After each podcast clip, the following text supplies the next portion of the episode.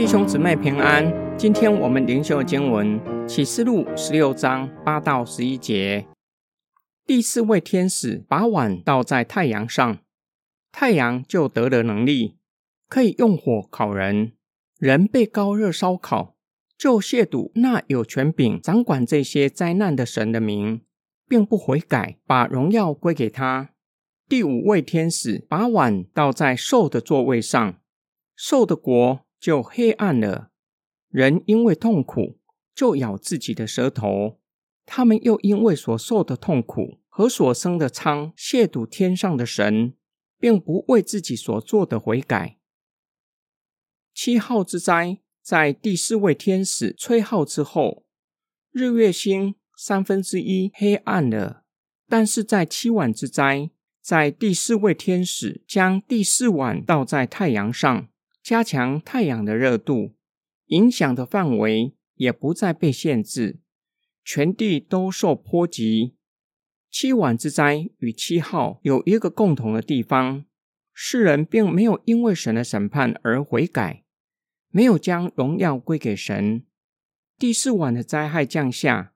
世人更进一步的亵渎有权柄掌管灾难之神的名，正如同法老虽然经历了极大的灾难，依然不愿意悔改，不愿意让神的子民自由的敬拜神。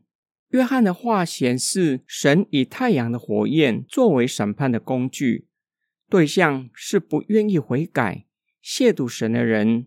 神让他们经历不在上帝的护佑之下的痛苦，让他们经历如同火湖般的痛苦。第五晚的灾难击打兽的座位，兽的国就黑暗了，如同是灾最后一个灾害——黑暗之灾。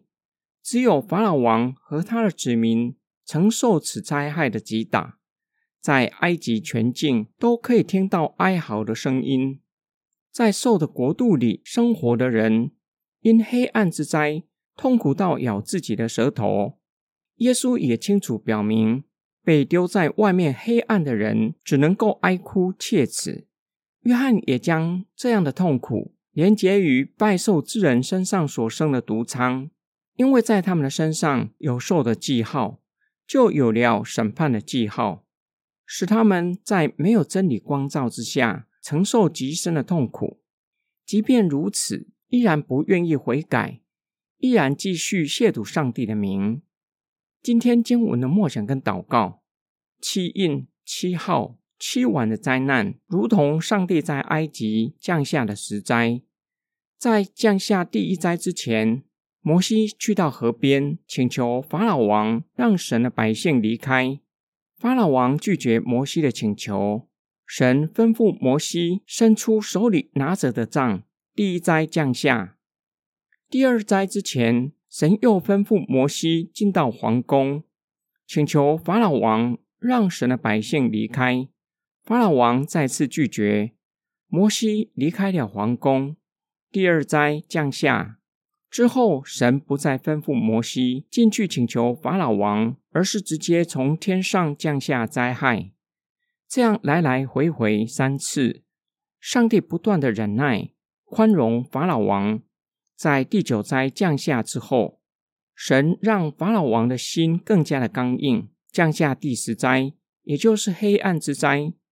若是从神在埃及降下的十灾来看启示录，无论旧约以色列人出埃及，或是新约教会在基督的带领之下新出埃及。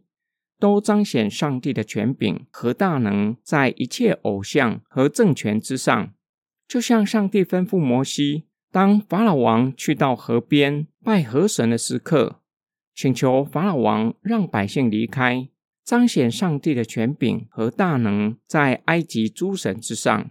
神又吩咐摩西进到皇宫，彰显神的权柄和大能，在法老王之上。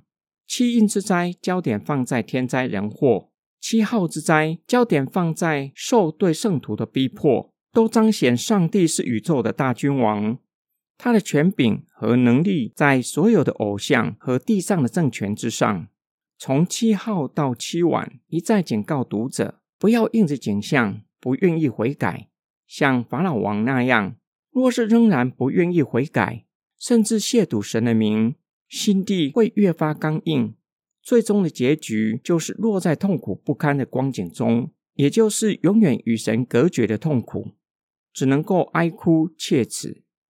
我们一起来祷告：创造天地万物的主，有大能审判一切罪恶的神啊！我们来到你面前，承认我们的过犯，承认过去愚昧无知，没有将荣耀、颂赞、感谢全都归给你。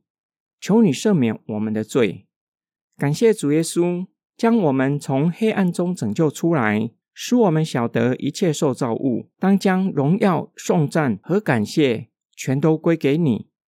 我们来到你面前，向你屈膝下拜，因为你配得一切颂赞和敬拜。我们奉主耶稣基督的圣名祷告，阿门。